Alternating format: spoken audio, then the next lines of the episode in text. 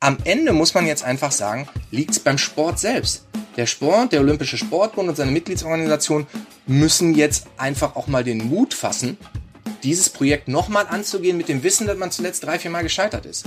Olympische Spiele bei uns in Nordrhein-Westfalen oder überhaupt in Deutschland, das wäre ja eigentlich mal was. Ja, die Idee, die gab es ja schon häufiger und jetzt keimt die Diskussion wieder auf. Der Grund dafür sind die European Championships, die vorgestern zu Ende gegangen sind und jetzt könnte man sich Olympia in Deutschland irgendwie wieder vorstellen. Ein Thema heute hier bei uns. Rheinische Post Aufwacher. News aus NRW und dem Rest der Welt. Am Donnerstag herzlich willkommen zum Aufwacher und neben den Olympischen Spielen ist auch ein weiteres Ereignis Thema in dieser Aufwacherfolge und da ist es nicht mehr ganz so lange hin. Vier Monate nämlich nur noch bis Weihnachten. Und wir werden gleich darüber sprechen, wie es denn um die Weihnachtsbeleuchtung 2022 bestellt ist. Da sind einige Städte gerade dabei zu überlegen, ob es überhaupt eine geben soll und wenn ja, wie lange sie denn leuchten soll, um Energie zu sparen. Darum geht's dann gleich. Ich bin Michael Höhing.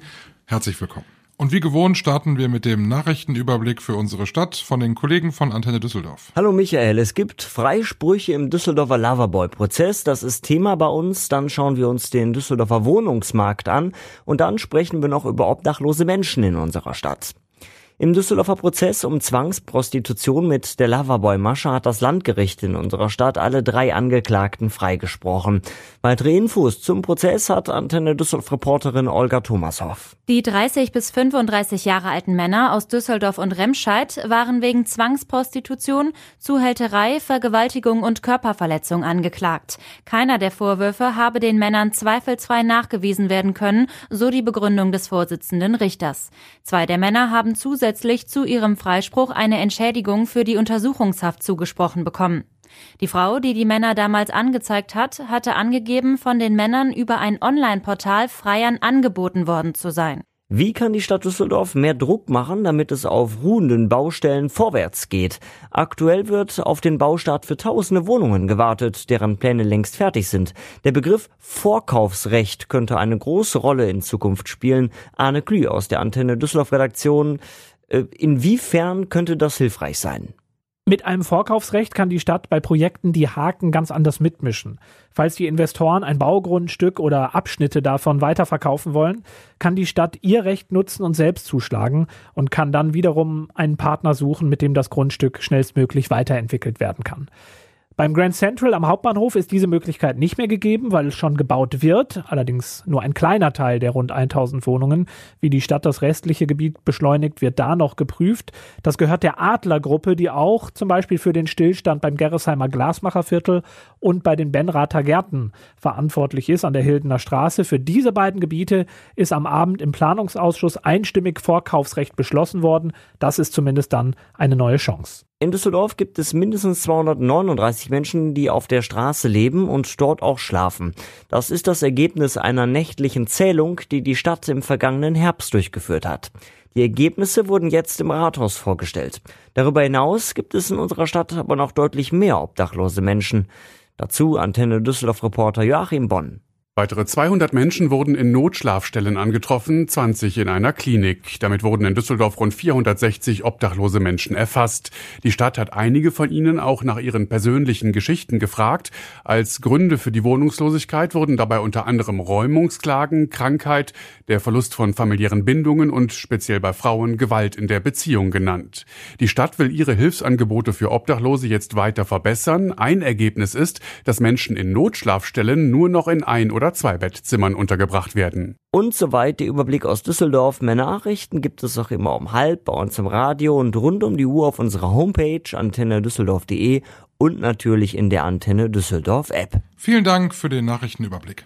Ich glaube, es ging mir so wie vielen anderen auch. Ich habe in den vergangenen Tagen immer mal wieder bei den European Championship reingeguckt und als ich da so festhing und äh, dann im Rudern mich verloren habe, da hatte ich plötzlich gemerkt, es macht tatsächlich Spaß zu gucken und irgendwie hatte ich Lust darauf und habe auch in den nächsten Tagen immer wieder reingeguckt und war plötzlich ein bisschen Sportfan, zumindestens mal ein paar Tage lang und habe das genossen, egal ob Rudern oder Leichtathletik. Ja, und genau so ging es eben vielen und viele haben jetzt plötzlich Lust auf Olympische Spiele in Deutschland. Das dass wir ein so großes Event stemmen können. Das hat München jetzt zumindestens mit dieser kleineren Fassung äh, mit den European Championships gezeigt. Und die Diskussion über Olympische Spiele in Deutschland ist wieder entbrannt. Viele können sich das vorstellen, manche auch nicht. Und wir wollen das heute mal im Aufwacher beleuchten, wie denn da so die Chancen stehen würden, Olympische Spiele in Nordrhein-Westfalen oder zumindest in Deutschland durchzuführen. Und darüber spreche ich jetzt mit dem Sportchef der Rheinischen Post, mit Stefan Klütermann. Stefan, diese European Championships, die jetzt zu Ende gegangen sind, die hatten einen tatsächlich maßgebenden Anteil daran, dass wir diese Diskussion wieder führen. Woran liegt es denn? Ja, weil so die Spiele, die European Championships ihrem Ruf als Mini-Olympia letztlich gerecht geworden sind, vor allen Dingen aus deutscher Sicht. Also es waren stimmungsvolle zehn Tage, vor allen Dingen natürlich über die Leichtathleten. Ähm, deutsche Erfolge, gute deutsche Leistungen, volle Stadien, begeisterte Zuschauer. Und dann ist das quasi fast so ein Reflex, dass im Nachgang dann ähm, ja das Thema Olympia und sollten wir denn nicht nochmal als Deutsche uns bewerben, äh, aufploppt. Das war quasi fast zu erwarten, wenn die Spiele so laufen würden, wie sie letztlich gelaufen sind in München. Nun ist ja die Idee einer deutschen Olympiabewerbung jetzt in den letzten Jahren ja nicht neu. Wir hatten da mehrere Anläufe, es hat bislang nicht funktioniert.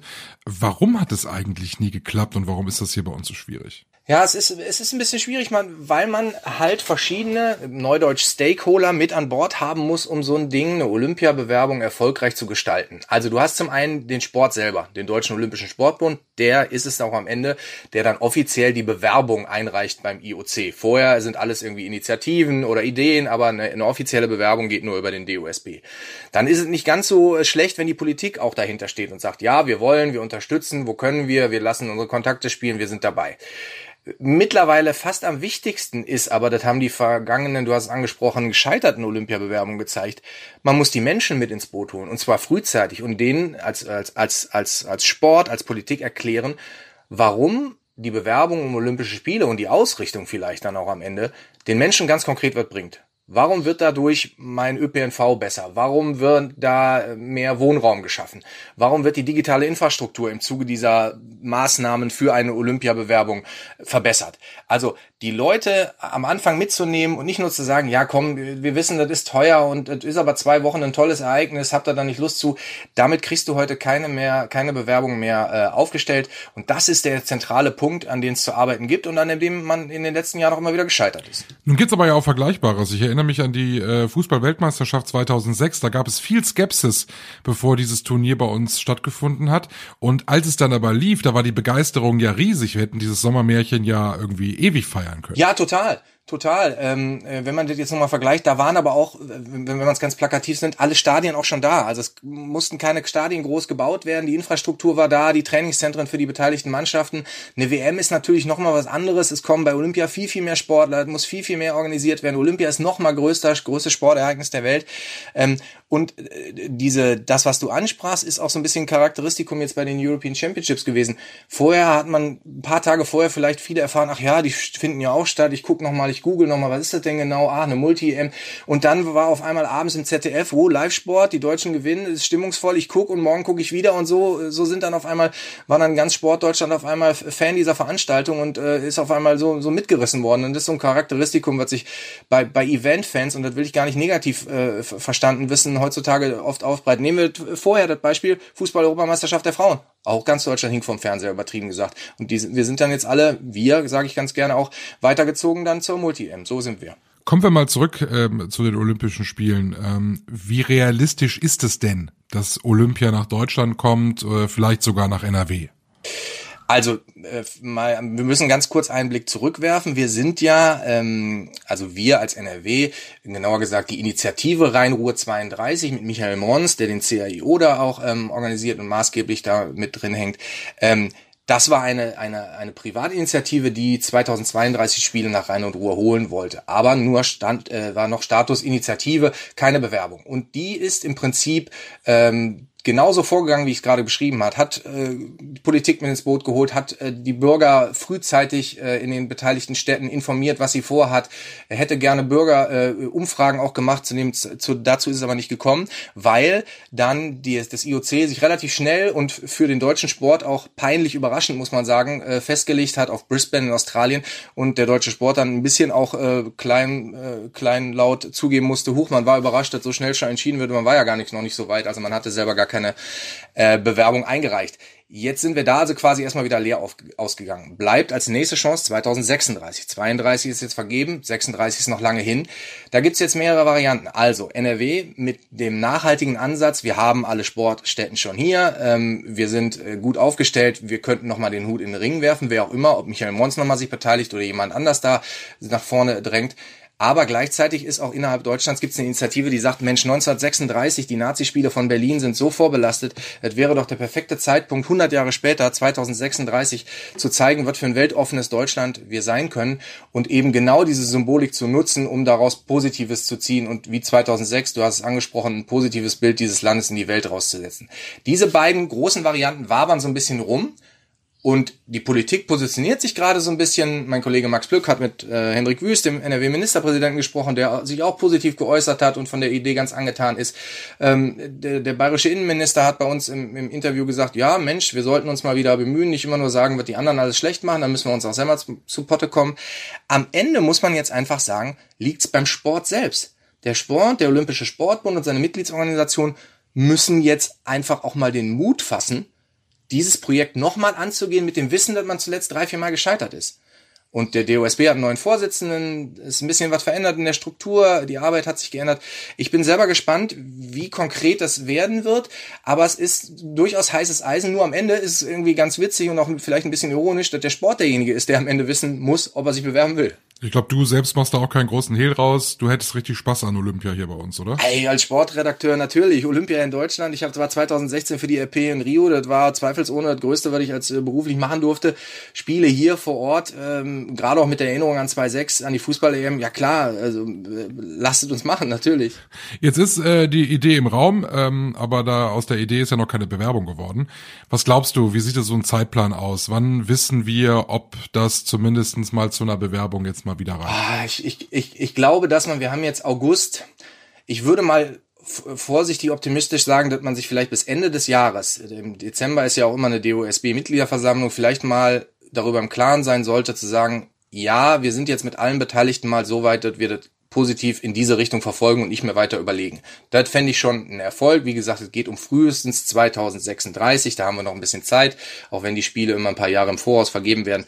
Aber mal die Richtung klar zu machen und sich quasi auch Hintertüren einfach mal zuzuschlagen und zu sagen, egal was jetzt kommt, wir wollen, wir haben alle unsere, unseren Willen bekundet, alle Beteiligten und wir wollen in die Richtung hingehen, da wäre schon viel gewonnen. Dankeschön, Stefan, für deine Einschätzung. Ich danke dir. Und äh, mehr zur Diskussion über Olympische Spiele in Deutschland und in NRW findet ihr auf RP Online. Den Link dazu habe ich euch in die Show Notes gepackt. Da geht's dann auch nochmal ausführlicher darum, was NRW-Ministerpräsident Hendrik Wüst gesagt hat, der sich ja ganz klar für eine Bewerbung eigentlich schon ausgesprochen hat. Kommen wir zu unserem zweiten Thema und da müssen wir gedanklich nicht bis ins Jahr 2036 reisen, sondern gedanklich vier Monate nach vorne. Naja, nicht ganz. Die Weihnachtsmärkte in Nordrhein-Westfalen fangen ja deutlich vor Weihnachten an, manchmal ja sogar schon als Wintermärkte. Nun ist das Jahr 2022 aber irgendwie anders. Wir äh, wissen genau, bei einer Weihnachtsbeleuchtung in der Innenstadt, da kommt es auf Masse an. Da wirkt es nicht, wenn da eine Lichterkette hängt, sondern da müssen ganz, ganz viele Lichter sein. So wünschen wir uns das ja für die Adventszeit. Wie passt eine solche üppige Weihnachtsbeleuchtung eigentlich in einen Winter, in dem wir zum Energiesparen angehalten sind? Darüber spreche ich jetzt mit Christian Schwertfeger, unser Chefreporter bei der Rheinischen Post. Und da muss ich jetzt mal erstmal eine Frage aus reiner Neugierde stellen. Wie kommt man denn darauf? Wir haben draußen über 30 Grad aktuell. Wie kommt man darauf, sich mit dem Thema Weihnachten zu beschäftigen? Ja, Weihnachten ist tatsächlich noch weit weg, aber schwer gefallen ist es mir eigentlich nicht, weil ja, äh, es bewegt halt momentan, glaube ich, äh, viele überhaupt. Äh, was ist mit dem äh, mit der Beleuchtung, mit der Energie? Äh, wo können wir Einsparungen treffen? Und äh, da kam mir dann sofort Weihnachten halt irgendwie den Sinn. Ähm, ist ja jetzt auch nicht mehr ganz so weit hin, auch wenn es jetzt gerade draußen sehr warm ist, aber äh, man kennt es ja auch aus den Supermärkten.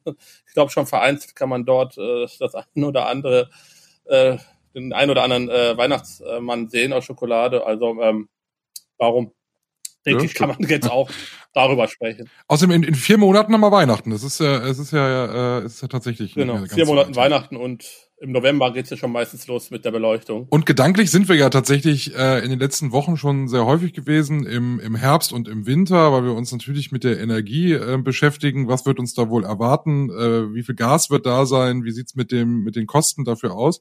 Du hast dich also beschäftigt mit der Weihnachtsbeleuchtung. Die ist in vielen Städten sehr wichtig. Viele finden die natürlich äh, auch emotional sehr schön, gehört einfach irgendwie zum Weihnachtsfest mit dazu. Wie ist es denn bei den Städten? Machen die sich auch Gedanken darüber, wie viel Weihnachtsbeleuchtung es in den Städten gibt und ob überhaupt? Ja, also ähm, ich habe mich mal äh, bei den Städten hier bei uns in der Region umgehört und tatsächlich ist es so, dass es dort jetzt ein Thema äh, geworden ist, wie sie mit der Weihnachtsbeleuchtung umgehen. Wo können sie halt Geld einsparen und ähm, im Zuge der Energiekrise äh, kommt halt mehr oder weniger alles auf den Tisch. Und es gibt Krisenstäbe und dort äh, wird momentan halt über die Weihnachtsbeleuchtung gesprochen. Einige äh, Städte warten noch ab, äh, was sie machen. Andere sind da schon weiter und haben auch schon äh, erste Maßnahmen äh, beschlossen. Wird es denn weniger Weihnachtsbeleuchtung geben oder stellenweise sogar gar keine? Ja, es ist von Stadt zu Stadt unterschiedlich. Ähm, es wird auf jeden Fall äh, ich sage jetzt mal, äh, nicht so viel beleuchtet werden oder so lange beleuchtet werden äh, wie in den Vorjahren, wie man es gewohnt ist. Also die Weihnachtsbeleuchtung äh, wird wahrscheinlich äh, in allen Städten später angestellt werden am Tag und auch äh, früher ausgeschaltet werden. Äh, so äh, soll, die ein, soll der ein oder andere Euro halt äh, gespart werden. Ich habe da so gar keine Vorstellung, wenn ich mir so überlege, so eine Innenstadt ähm, wie Düsseldorf oder eine kleinere Stadt können wir ja auch mal nehmen. Was kostet das? Also so eine Weihnachtsbeleuchtung, ist das teuer? Ja, mit Kirchen zum Beispiel, du sagst gerade eine kleinere Stadt, ähm, die sind auch bekannt äh, für ihre Tanne, für diese Naturtanne, Deutschlands größte Naturtanne wird dort jedes Jahr aufgestellt und äh, auf der werden 650 LED-Leuchten montiert. Und diese Tanne soll jetzt in diesem Jahr von äh, 16.30 Uhr, also mit Anbruch der Dunkelheit, äh, bis 0.30 Uhr und dann äh, am Morgen nochmal, auch noch wo es dunkel ist, von 6 Uhr bis 8.30 Uhr angestellt bleiben. Ähm, die hat einen Stromverbrauch pro Stunde von 0,78 kW. Also das ist eigentlich gar nichts. Hm. Okay, also ist dann tatsächlich auch überschaubar, aber hat sicherlich auch ein bisschen symbolischen Charakter. Ne? Also wenn wir jetzt alle Strom und Energie sparen sollen und dann sind die Städte hell erleuchtet, das passt irgendwie dann auch nicht zueinander. Absolut. Also ähm, das sagen die Städte auch, äh, dass es in Teilen auch einen symbolischen Wert hat. Ja. Sparst du bei dir zu Hause an der Weihnachtsbeleuchtung oder hast du ohnehin nicht so viel? Also ganz ehrlich gesagt, darüber habe ich mir noch keine Gedanken gemacht. Äh, eigentlich, wenn es nach mir gehen würde, ja, weil ähm, jedes Jahr muss ich die Weihnachtsbeleuchtung unten aus dem Keller holen äh, vor allen Dingen, wenn ich an den Balkon denke und das sind dann immer hier, man kennt es ja, die ganzen Kabel, äh, die erstmal zu entflechten. Das dauert ja, Stunden. Bei mir auch. Da bin ich meinen ganzen Samstag mit beschäftigt und wenn ich jetzt meiner Frau mal sagen würde, komm, wir verzichten dieses Jahr drauf, da wäre ich sehr dankbar. Vielleicht gibt's ja auch Kerzen, die wärmen dann auch. Ich meine, das wäre dann ja dann sogar zwei Fliegen mit einer Klappe geschlagen. ja, Kerzen auf jeden Fall, aber da muss man, ich habe Kinder, auch aufpassen. Oh ja, äh, da wird's gefährlich. Herzlichen Dank, genau. Christian. Ja, gerne. Wir schauen noch, was heute an diesem 25. August wichtig wird. Und da gibt es vor allem zwei Termine. Einmal ist heute der erste Publikumstag der Gamescom in Köln, die größte Fach- und Publikumsmesse für interaktive Unterhaltungselektronik, wie es heißt, für Computerspiele. Da wird's also heute richtig voll. Bis Sonntag geht die Gamescom und ist ein großer Spaß und ein großes Highlight im Terminkalender für alle Zocker- und Gaming-Freunde. Außerdem wird vor dem Oberverwaltungsgericht in Münster heute eine spannende Sache verhandelt. Und zwar geht es es dort um die Klagen gegen Schließungen im Corona-Lockdown. Die Corona-Schutzverordnung des Landes NRW hat ja in der ersten Pandemiewelle die Schließung von vielen Betrieben vorgesehen. Und dagegen haben Gastronomen, Fitnessstudios, Tanzschulen und auch Personal Trainer geklagt. Da wird's dann heute in Münster spannend. Wir schauen noch kurz aufs Wetter. Es bleibt weiter heiß bei uns. Die Temperaturen heute bei uns in NRW 32 Grad und stellenweise sogar noch ein bisschen mehr, denn die Wolken, die wir ja gestern hatten, die sind heute schon wieder weg. Morgen am Freitag mit 27 Grad ein bisschen milder. Es bleibt aber drückend schwül, weil es gibt viele Wolken und zwischendurch auch ein bisschen Regen ortsweise. Das war der Aufwacher für den heutigen Donnerstag. Habt einen schönen Tag. Bis morgen. Tschüss. Mehr Nachrichten aus NRW gibt's jederzeit auf RP Online. rp-online.de